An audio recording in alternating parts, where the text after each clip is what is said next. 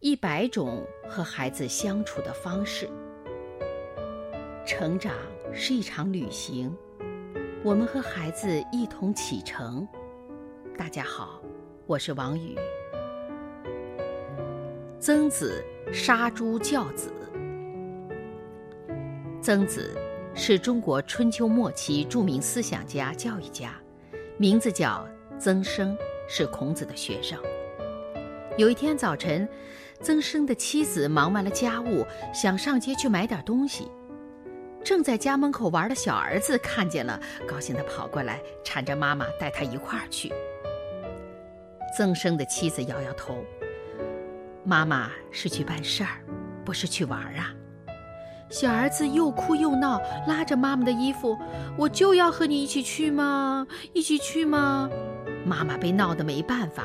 回过头去，看见自家院子的那头小猪，又想起儿子最喜欢吃肉，就随口应允说：“好乖乖，妈妈回来就把小猪杀了，炖肉给你吃。”听到妈妈的保证，小儿子高兴极了，这才放妈妈走。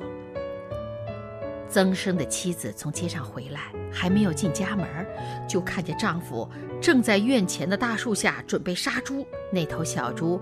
被捆了四蹄，嗷嗷地叫着，雪亮的尖刀搁在水盆边上。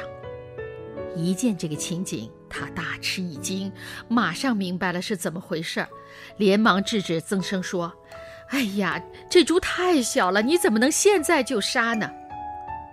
曾生指了指站在一旁期待满满的小儿子说：“哎，你早上跟他说的那些话，难道不记得了吗？”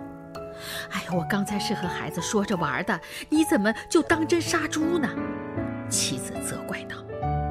曾生语重心长地对妻子说：“孩子是不能被欺骗的，他年龄还小，不懂事，只会学父母的样子。咱们今天说话不算数，那么孩子也就学会了说谎。再有，他以后还信不信咱们的话呢？”曾生终于说服了妻子，真的把小猪杀了。要教育出诚实的孩子，首先父母必须以身作则，诚实守信。